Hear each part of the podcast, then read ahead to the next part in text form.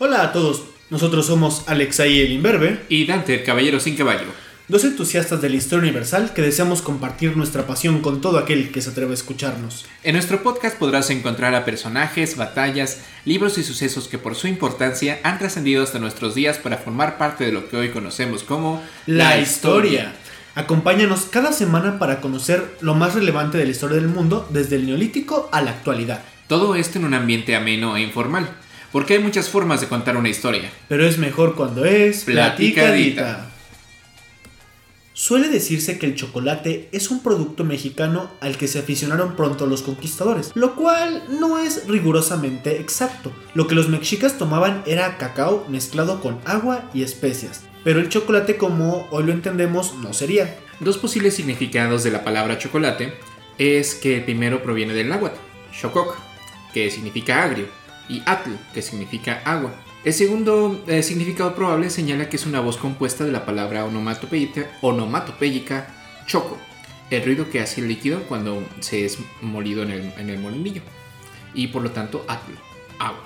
Bienvenidos a nuestro episodio número 10 y a la historia del chocolate. Les recordamos que pueden encontrarnos en nuestras redes sociales en Facebook, Twitter e Instagram como arroba hplaticadita o historia platicadita. Asimismo nos pueden contactar por email en historiaplaticadita.gmail.com. Para el episodio de hoy utilizaremos fuentes diversas, sin embargo es importante resaltar que gran parte de este episodio está basado en un artículo de Antonio Pérez Tanesa llamada La fabulosa historia del chocolate este artículo fue publicado en la Revista Española de Estudios Agrosociales y Pesqueros del año 2000.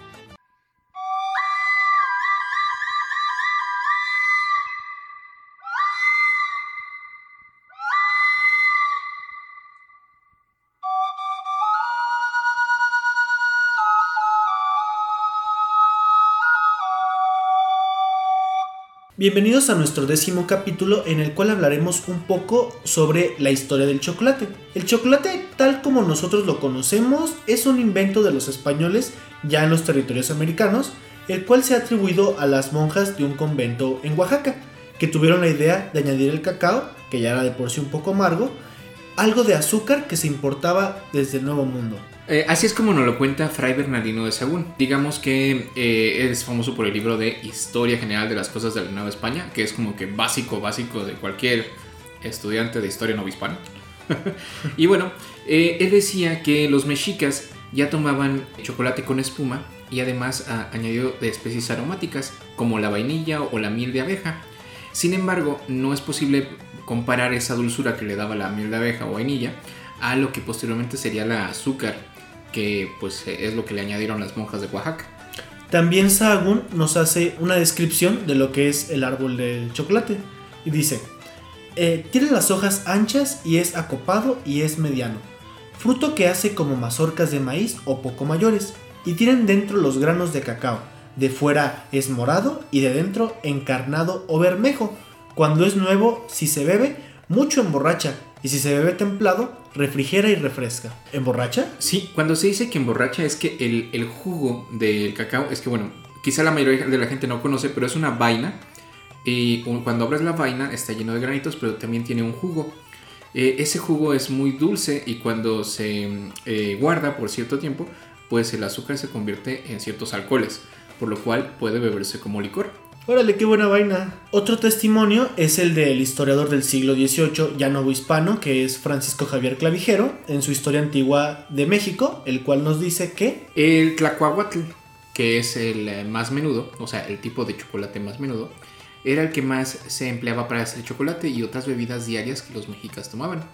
Las otras especies servían de moneda en sus mercados de alimentos. Entonces, pues nos está hablando de varios tipos de cacao, aunque pues, si bien para Clavijero es como normal usar la, palabra moneda.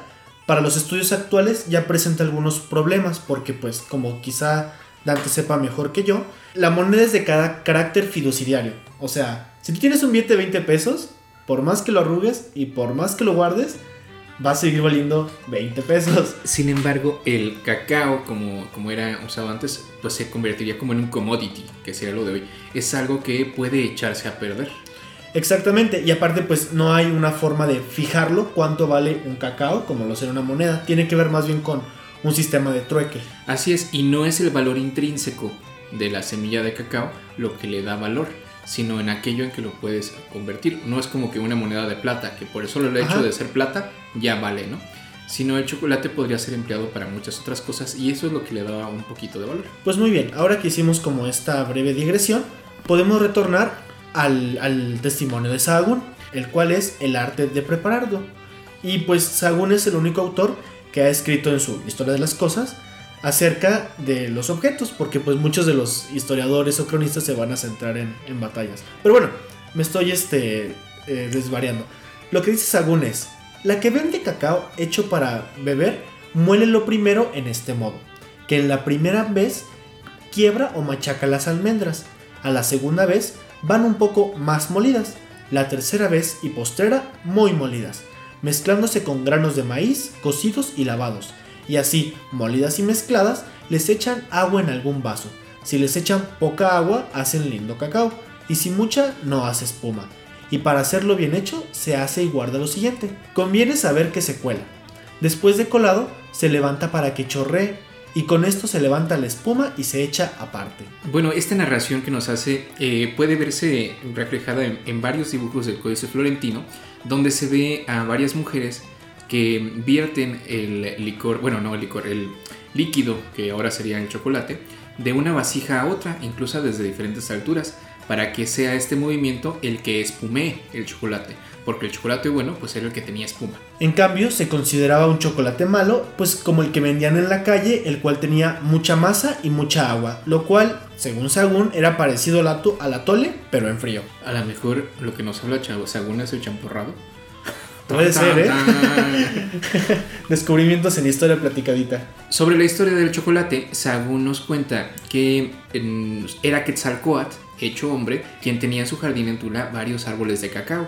Y fue el mismo Quetzalcoatl quien enseñó a cultivarlo a las personas de Yucatán. Es posible que esta historia de Quetzalcoatl en Tula y los, y los cocoateros en Tula sea pues un poco inventada porque no sabemos si se den por allá.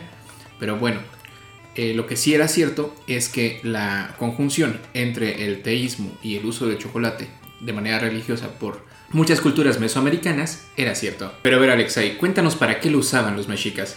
Como chocolate afrodisíaco. Tum. Aquí entra música porno. No. No. Eh, bueno, un ejemplo es la crónica de Bernal Díaz del Castillo. Eh, ese pues, cronista que nació en Medina del Campo, que escribió un libro que se llama Historia verdadera de la conquista de la Nueva España, en la cual pues él participó. Y en este libro él cuenta que a Moctezuma, después de comer, le traían en unas copas de oro cierta bebida hecha de cacao. Y puntualiza de la siguiente manera. Abro cita. Decían que era para tener acceso con mujeres, lo cual se contrasta con otra fuente, que es la de Historia de la Conquista de México con Antonio de Salís, Solís, en la cual dice, el número de concubinas de Moctezuma era exorbitante y escandaloso, pues hayamos escrito que habitaban dentro de su palacio más de 3.000 mujeres entre amas y criadas, y que venían al examen de su antojo cuantas nacían con alguna hermosura en sus dominios, O sea, que usaba el chocolate para tener, digamos, vigor para cumplirle a, a estas concubinas. De esta forma, el autor añade, deshacíase de este género de mujeres con facilidad y poniéndolas en estado para que ocupasen otros su lugar. Pa- Para, por poner en estado significa que las embarazaba, básicamente. Por si no habían entendido la referencia. Bueno, estas primeras referencias del uso del chocolate van a ser relevantes posteriormente, ya cuando el chocolate se afiancie en tanto en la Nueva España como en la España continental. Pero eso lo vamos a ver más tarde. La cosa es que los es- españoles rápidamente se hicieron fans de el cacao y aparece como la cosa más normal ya en las mesas tanto de Cortés como en el primer virrey que es don Antonio de Mendoza, con ocasión de las opíparas cenas que se organizaron para ce- celebrar las paces entre el emperador Carlos V o Carlos I de España y Francisco I de Francia. Pero pues quien entraron con más ganas al chocolate al parecer fueron las mujeres en su consumo. Y las monjitas. Fíjate que ya el padre Acosta en su historia de las Indias eh, alude a un brebaje que hacen que llaman chocolate, que es cosa loca, y, y lo que aquella a tierra le precian. Y las españolas hechas a la tierra se mueren por el negro chocolate. Tanto es así que al parecer las damas del virreinato asistían eh, a las misas y tomaban chocolate dentro de la misa. Por lo tanto, pues a los padres o a los padrecitos que estaban pues dando la misa les molestaba mucho que las damas pues fueran con su chocolate a misa. Sí, de hecho llegó a tener penas como de que si se te cachaba consumiendo chocolate en la misa, podrías acreerte a una excomunión. Y hubo muchísimos debates en torno a si tomar chocolate contaba como romper el ayuno o no. Lo cierto es que aquí en el Nuevo Mundo, o lo que era la Nueva, la Nueva España, realmente a nadie le importó eh, pues si el chocolate era malo o era bueno, simplemente pues se lo tomaban.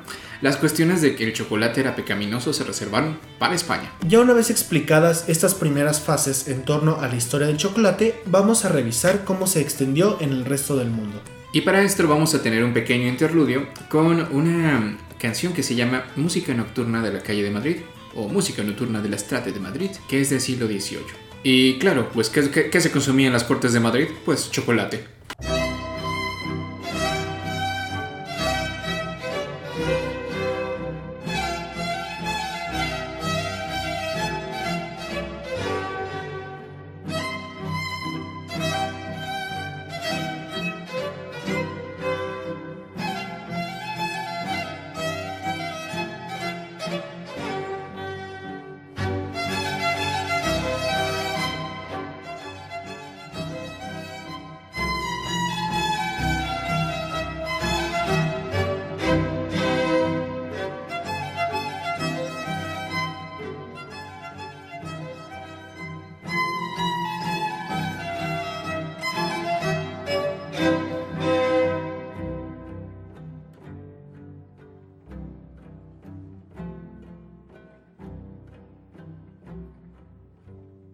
Regresando a la historia del chocolate, a lo largo del siglo XVI, el descubrimiento del cacao por parte de los europeos y al momento en que lo traen a España, se genera la posibilidad de comerciar con otro producto. Esto permite nuevas posibilidades económicas de intercambio del cacao como un bien económico. Se establece el virreinato de la Nueva España y esto permite, ya desde el siglo XVI, controlar el comercio del cacao a medida que se comienzan a colonizar nuevos territorios en América. El puerto de Veracruz fue su principal puerto al Océano Atlántico en los primeros periodos de este comercio del cacao. En las flotillas de naves se transportaba el cacao de España y de España al resto de Europa. Eh, el cacao en esta temporada, bueno, en esta parte de la historia, se mezclaba con ingredientes europeos como la canela, el clavo de olor y en algunas ocasiones incluso con la pimienta negra. Eh, esto para sustituir a los chiles molidos que le poníamos en México. Ah, sí, porque antes en, en América el chocolate picaba. Sí, o sea, era chocolate con chile. ¿Se nos- no, nos- ¿No lo dijimos? No, creo que no lo dijimos. Ah, lo dijimos en las anécdotas del chocolate. Una creencia de la época es que el cacao cuando se mezclaba con vainilla no era una no era sano. Entonces, si bien sí se combinaba porque pues así somos, se procuraba evitar y de esta manera se empleaba la mayoría de las veces en lugar de vainilla azúcar de caña, fuera refinada o sin refinar. Así es, y esto ya le da un poquito más de eh, cercanía a lo que conocemos al chocolate de hoy. El cacao con azúcar, ya es como un plus. Solamente faltará que se le añadan diversos ingredientes más para tener el chocolate actual. Y si bien el cacao como bebida, denominada pues, chocolate caliente, se elaboraba simplemente como medicina. A veces se distribuía a los enfermos y a menudo se, se recetaba contra la diarrea. Que pues no sé si estén, estén familiarizados con el concepto de la venganza de Moctezuma, que simplemente es cuando alguien, un extranjero se enferma del estómago en México. Así, ah, pues toma chocolate. Serían los monjes, posiblemente del monasterio en piedra en Zaragoza, los que a, a su llegada a España, o bien fueran monjas anónimas en un convento de Oaxaca, quienes le añadieron azúcar, miel y después harina. De esta forma se adapta el chocolate al consumo de los consumidores en España y de esta manera va a adquirir una popularidad primero entre las clases dominantes, o sea, la nobleza y la iglesia, y ya después entre el estamento del pueblo. Bueno, ya una vez que se empieza a, a asentar la cultura del chocolate en España, pues va a pasar a otros países. En Francia, por ejemplo, fue uno de los primeros en adoptar la cultura del chocolate. Esto gracias a la boda que hubo entre María Teresa de Austria y Luis XIV, el rey, el rey sol, eh, ya que pues ella era muy aficionada a beber chocolate. Si se acuerdan de nuestro capítulo del hospital, el Rey Sol es al que le hicieron el real. Pero bueno, ya. De esta manera fueron las primeras tablas de chocolate las que habían constituido la preparación de la bebida de chocolate caliente. Después, en el siglo XVII, se fundó en Londres el primer comercio de chocolate. En 18 en Estados Unidos. y la primera fábrica en el 19 en Suiza. Y la primera fábrica de chocolate eran chocolates con leche en forma de pastillas. En 1828, el holandés eh, Conrad Johannes van Houten, así como Milhouse, sacó una patente para una nueva prensa hidráulica de chocolate. Su intención inicial era probar la calidad del chocolate, pero con la prensa consiguió un efecto secundario, el chocolate sólido, con una consistencia muy parecida al chocolate que conocemos actualmente. Es decir, hasta el siglo XIX, el chocolate seguía siendo solamente una bebida, pero después de este proceso ya eh, tenemos las barritas de chocolate como que podemos conseguir, consumir en forma sólida como lo hacemos actualmente. En 1875, Henry Nestlé, eh, que era un fabricante de alimentos para bebés, producía leche evaporada y él se unió a un fabricante de chocolates llamado Daniel Peter para inventar el chocolate con leche, jojo, que pues quizá para nosotros sea como la forma más común de consumirlo, pero es hasta este momento que se empieza a hacer, pues solamente había barras de chocolate semi amargo y el primer cacao en polvo va a ser publicado hasta 1928. Y en el siglo XX se valoró como un alimento básico y ahora sí que era imprescindible en todas las raciones de los soldados de guerra, tanto de la primera como en la segunda. Y también se vendía en las farmacias como medicamento. En 1923, Frank Mars va a presentar la primera barra de chocolate para comercialización en masa. De hecho, disculpa que te interrumpa aquí, pero las barras Mars o los chocolates Mars siguen existiendo hasta ahorita. De hecho, pueden ir a su cualquier tienda de conveniencia preferida y encontrar barras de chocolate Mars. Mars, patrocinanos. y la comercialización específicamente para targets que fueran, o sea, públicos que fueran niños, ya es de, se data desde la década de 1930. el suizo Rudolf Lindt mezcla la manteca de cacao con la pasta de cacao y obtiene un chocolate más dulce que se va a dar a conocer en 1940. Y es esta mezcla de manteca de cacao con, con azúcar lo que tenemos ahora como chocolate, o sea, es el chocolate que todos conocemos. Los comerciantes vieron en esto una oportunidad para el chocolate y fueron envasando diseños y productos desarrollados realmente enfocados cada vez a un público más joven. De esta manera se desarrolla el gusto por el chocolate por parte de, de, las masas pues y de las masas. Y no es, no es necesario decir que pues pegó. Sí, y sigue pegando hasta ahorita. De esta manera finalizamos una muy brevísima y general historia del chocolate desde Nueva España para el mundo. y bueno, para, para hacer nuestro cambio de transición, vamos a utilizar un fragmento de eh, una canción que se llama El Bodeguero, que canta Nat King Cole. Bueno, la cantaban varios, pero Nat King Cole es uno de los intérpretes. Y bueno, esa famosa frase de Toma, chocolate, paga, lo que, debes. El bodeguero bailando va y en la bodega se baila así entre frijoles, papaya y el nuevo ritmo del cha-cha-cha. Toma chocolate, paga lo que debes. Toma chocolate, paga lo que debes. Toma chocolate, paga lo que debes. Toma chocolate. Pues muy bien, vamos a dar una serie de anécdotas en torno al chocolate. Primero, un verso que le dedica Sor Juana Inés de la Cruz o Juana de Asbaje, que dice, Gracias a Dios que ya no he de moler chocolate, ni me ha de moler a mí quien viniera a visitarme. Básicamente, no esté Pero, Sor Juana, no podemos poner eso. Entonces ponle gracias a, Dios. Gracias a Dios que no me han de moler a mí. Bueno, eh, la primera anécdota que vamos a contar tiene que ver con lo que ya les habíamos dicho antes de que el chocolate era algo que se consideraba pues pecaminoso. En 1632, reinando ya Felipe IV de España, se publicó en Madrid la primera edición del libro de Bernal Díaz del Castillo. Pues eh, recordemos que Bernal había dicho que Moctezuma utilizaba el chocolate básicamente como un viaje. Para aumentar su vigor. Así es. Y bueno, pues esto mm, obviamente les cayó como un, jarro de chocolate frío a los moralistas, a los moralistas de la época. Pues dijeron, pues le dijeron de todo, ¿no? Que era una bebida pecaminosa. Les explico como un vaso de chocolate en Chile. Para esto tenemos que explicar que uno de los cinco mandamientos eclesiásticos es ayunar cuando lo manda la Santa Madre Iglesia. Hay dos clases de ayuno, el eucarístico, que hasta Pío XII era muy riguroso, pues no se podía tomar ni siquiera una gota de agua desde las 12 de la noche anterior hasta después de haber comulgado. Y el otro clase de ayuno pues es el como la penitencia, el que tú hacías para ah, cumplir alguna penitencia. Bueno, con estos antecedentes, pues no es raro que algunas órdenes religiosas prohibieran el uso de chocolate o tomar chocolate. Y tuvieron que pasar muchísimos años para que algunas órdenes religiosas pudieran permitir, pues ya sea sus monjes o monjas, utilizar chocolate para, porque se decía que rompía el ayuno.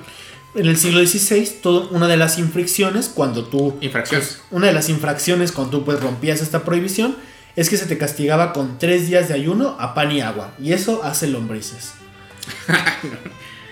Bueno, fue ya hasta el siglo XVII prácticamente. 18. A 18 ah, perdón, 18. ah, cuando el Papa Pío VI les autorizó a, a tanto a las monjitas como a los frailes que pudieran tomarla fuera del convento. Eh, y solamente dentro del convento cuando estuvieran enfermos. Ah, reglas. Bueno, las ventajas es que en Nueva España esto no pasaba. Claro, no, aquí... La siguiente anécdota es el chocolate asesino. Verán, en Chiapas, algunas personas estaban convencidas de la capacidad revitalizadora del chocolate. En 1625, Thomas Gage escribió sobre mujeres que armaban su imposibilidad de soportar la misa entera sin beber una jícara durante la ceremonia por su aquesa de estómago. O sea, se- en español, no vas a aguantar la misa si no te echas aunque sea una jícara de chocolate. Así es, porque al parecer durante la misa, las finas damas no hispanas, o sea, las fifís, eh, mandaban a sus sirvientes a sus casas para que les trajeran chocolate y estuvieran tomando durante la misa. Imagínate el desorden que esto producía, parecía ahí restaurant bar. De hecho, se dice que cuando el catedral prohibió el consumo de chocolate en, en la catedral, ah, válgame la redundancia, El pues el obispo. el obispo, este, el catedrático, este, pues la, la catedral se quedó vacía y pues dejó de recibir limosnas e incluso se dice que se enfermó porque alguien le envenenó su pocillo. Así es, por eso esto lo llamamos el chocolate asesino. Nunca, nunca prohíbas el chocolate. Bueno, el chocolate también era utilizado como cóctel de diversos embrujos. Fíjense que en la época no hispana se llegó a mezclar con hierbas, sangre menstrual incluso, o con agua a los que se le, con la que se lavaba el hocico a los perros. Esto para hacer menjurjes capaces de adivinar, calmar a los maridos, a los amantes o causar impotencia sexual. De esta manera tú puedes amansar a los agresivos, puedes someter voluntades o enamorar a todos los anteriores. Sí, depende, o sea, depende de- del brujo que te tocara, pues te, te daba los remedios necesarios. Por ejemplo, el día a- hasta nuestros días es muy común un remedio hecho con ruda y chocolate para que se te quite cualquier tipo de mal o de espanto. El, el cuarto dato curioso se llama la tinta de la libertad. Nos lo proporciona la investigadora Águeda Méndez, quien investigando encontró documentos en el AGN, el Archivo General de la Nación, en donde se denuncia ante la Inquisición la usanza heterodoxa del chocolate. Uno de los casos revela su uso para redactar quejas al Santo Oficio y llamar su atención. Verán, en los años 1600, cuando el tirano mandó, no, es cierto, este, había, había una persona llamada Matías Ángel, quien había sido acusado por herejía. Él estaba harto de ser ignorado, así que escribió acerca de su inocencia con un popote entintado en chocolate, pues era una de las bebidas que le daban en su encierro. Él puso el chocolate sobre unos calzones blancos y viejos, y lo más interesante es que el documento aún es legible. Sí, no sabemos si lo liberaron o no, pero qué puntazo, eh. Otra de las anécdotas del chocolate tiene que ver con los bizcochos. Si ustedes escucharon nuestro capítulo de eh, las conservas, eh, sabrán que se le llamaba bizcocho al pan cocido dos veces. Sin embargo, ese, e- definición cambió en el siglo XVIII. Eh, pasó de ser un pan duro a un pan de dulce. Y los españoles, ya del siglo XVIII, no podían separar el pan dulce o este bizcocho dulce del chocolate. Eh, por ejemplo, cuando la condesa de Auñoy estuvo en España en 1679, fue invitada a merendar a una casa de elevada alcurnia y comenta que después de los dulces sirvieron un buen chocolate en, ele- en elegantes jícaras de porcelana. Esto acompañado con bizcochos, que ya eran pan dulces. Aún así, Tirso de Molina, en su obra Amazonas de las Indias, tiene una, pues una serie de rimas dedicadas al chocolate. Solo tengo que ofrecerte con bizcochos de estos riscos, chocolate de estas fuentes. Ay, qué bonito. Eh, hasta el día de hoy, fíjate que comer churros con chocolate o bizcocho- bizcochos con chocolate sigue siendo una tradición. O sea, creo que el remedio para la resaca española es churros con chocolate. Órale, yo no Sí. sabía eso. Sí. En un sexto punto, verán, tiene que ver con el mole. Fue Fray Bernardino de Sagún quien en su Historia General de las Cosas de la Nueva España relató por primera ocasión un guisado prehispánico que se ofrendaba a Moctezuma y que era preparado con una salsa de chile caldosa llamada chimuli o chilmole. O sea, estamos hablando de El mole. de esta manera, se repetía constantemente la palabra muli para referirse a una salsa. Dichos mulis eran también ofrendados a los dioses como muestra de agradecimiento tras largos viajes. Va a ser durante el periodo colonial en que nace en un, en un convento el mole poblano, un plato elaborado generalmente con guajolote y chocolate. Este platillo se convierte en uno de los más conocidos de la gastronomía mexicana, y pues son diversas las historias de su origen pero señalan que los inventores fueron una monja de nombre María del Perpetuo Socorro y otras monjas del convento de Santa Rosa, para satisfacer el paladar del virrey Tomás Antonio de Serna, que se encontraba de paseo por la ciudad, y que se sintió cautivado por tan singular platillo, cuyo picor lo invitaba a comer más tortillas. Así es. Es muy curiosa la, la historia de dimensión del mole porque, bueno, básicamente eh, ese mole llega a tener de 30 hasta 100 ingredientes, ¿no? Imagínate tú las monjas ahí. A ver qué tenemos en la despensa. No, pues de todo. Pues me échale de todo, así, plátano, eh, en la cazuela. Chocolate, En éntrale. la cazuela. Chiles varios, éntrale. Guajolote también. Otra versión que existe acerca del origen es una leyenda que narra la visita del virrey Juan de Palafox, Juan de Palafox y Mendoza con sus bototes. Y arzobispo, arzobispo de Puebla y llegan a un convento poblano el cual le ofreció un banquete en el que todos los cocineros de la comunidad participaron en la elaboración, siendo el principal el fray Pascual Bailón, quien por el nerviosismo comenzó a amontonar en una charola todos los ingredientes, similar a lo que acabamos de decir. Todos estos ingredientes se supone que los iba a guardar en una despensa, sin embargo, por las prisas, tropezó frente a la cazuela donde se cocinaban unos guajolotes. Entonces cayeron los chiles, el chocolate, las almendras, las especias, de todo, de todo, de todo. Y en su angustia, el fray Pascual comenzó a orar al tiempo que le informaban que sus comensales ya estaban en la mesa probando lo que había preparado su menjurje. Y para su sorpresa, estos elogiaron el platillo resultante. Bueno, yo lo creo más en la reacción de las monjitas, ¿eh? la verdad. sí, sí, sí. Bueno, la última anécdota sobre el chocolate es eh, sobre la emperatriz Carlota de México. En resumen corto, eh, segunda intervención francesa, eh, Napoleón III apoya a Maximiliano y luego ya no. Entonces Carlota, la esposa de Maximiliano, tiene que ir incluso con el Papa a pedir ayuda. Bueno, en 1866 Napoleón III retira el apoyo militar a Maximiliano y este decide abdicar, pero Carlota no se lo permite y viaja a Europa para solicitar apoyo. Fue a su llegada que tuvo el primer bro- brote psicótico. Carlota de Bélgica, pues desarrolló, bueno, o de México, desarrolló pues cierta eh, locura después de, la abdicación de Maximiliano. Y aquí es donde tuvo su primer brote psicótico. Ante el rechazo de Napoleón III, en un lugar público, le- lo acusó de tratar de envenenarla. Eh, fue a Roma a pedir el apoyo del Papa y tomaba agua solamente de la fuente de Trevi, pues pensaba que la que le daban estaba envenenada. Al visitar al Papa Pío IX, le quitó su taza de chocolate y se la tomó con desesperación, pues estaba, estaba convencida de que todo lo que le daban estaba envenenado. Entonces le Entonces robó. estaba el papa así bien a gusto con Sí. su chocolate. ¡No, lo vas a tirar! Imagínate.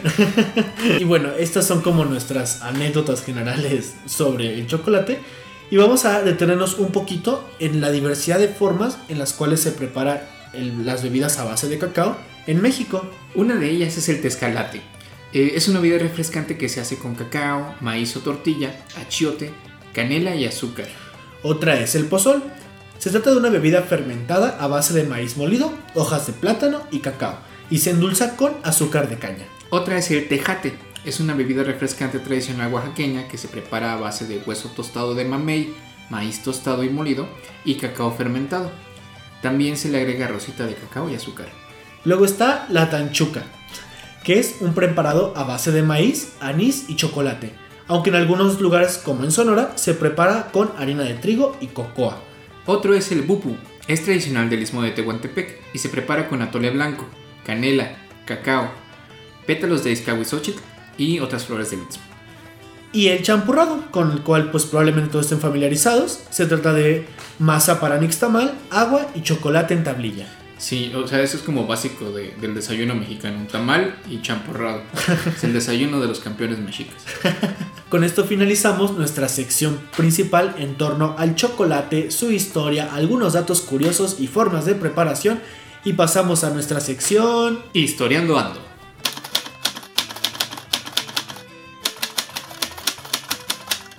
En esta sección de Historiando Ando, pues similar a- al episodio pasado del café, donde contamos una historia bien bonita de la especie y terminamos con una actualidad horrible, Claro, así.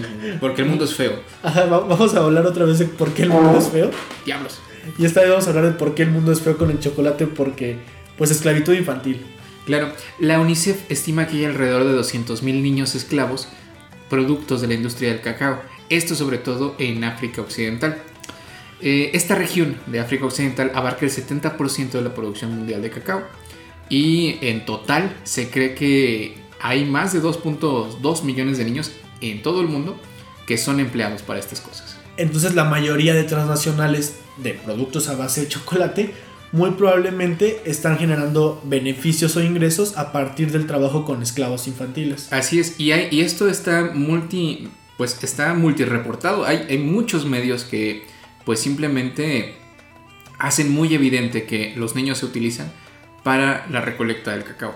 Y, y si bien hay muchas asociaciones de comercio justo que tratan de evitar eh, el uso de niños para la recolección del cacao, lo cierto es que pues capitalismo. a Capitalismo salvaje. A, a nadie le importa. Lo más eh, común es que las grandes industrias productoras de chocolate trabajen con intermediarios que a su vez trabajan con otros intermediarios y al final los que salen perdiendo son los productores locales. Este, esta información la sacamos de un artículo que estaba publicado en el Universal o en el País. Ah, no, en el País. En el País. Y- Así es. Y pues también te va, te- nos va dando una serie de referencias y documentales. Lo comentamos porque vamos a publicar el artículo para que ustedes puedan verlo de primera mano. Así es. Eh, lo que este artículo nos dice es que hay varias iniciativas de fair trade o comercio justo que buscan llegar a los productores de cacao directos y bueno, tratar de impactar en la mejora de, de la compra de grano para que no necesiten utilizar mano de obra infantil. El mensaje aquí es muy similar al del café. A asegurarnos de a quién le estamos comprando, a quién beneficia y a quién está perjudicando la adquisición de estos commodities. En el caso del café era con productores cafetaleros que no son este, pagas justas. Y en el caso del chocolate son este chocolateros. Sí, sí, Sí, chocolateros que están haciendo explotación infantil. Así es. Y que tampoco pagan justamente a los productores. Entonces, no hace falta ir muy lejos. Ustedes solamente googleen eh, problemática chocolate o problemática café y van a encontrar cientos de páginas con información al respecto. Si quieren ahorrarse el, la molestia de leer, pues pueden ver la serie de Rotten de Netflix, que me parece que hace un buen para- un trabajo periodístico reportando esto. De esta manera finalizamos nuestra sección de Historiando Ando con una reflexión a que la historia de la alimentación en torno al chocolate o al torno al café tiene mucho que ver con una explotación del sistema capitalista. Bueno, Y que el sistema capitalista empezó... de esta manera pasamos a nuestra sección El telégrafo.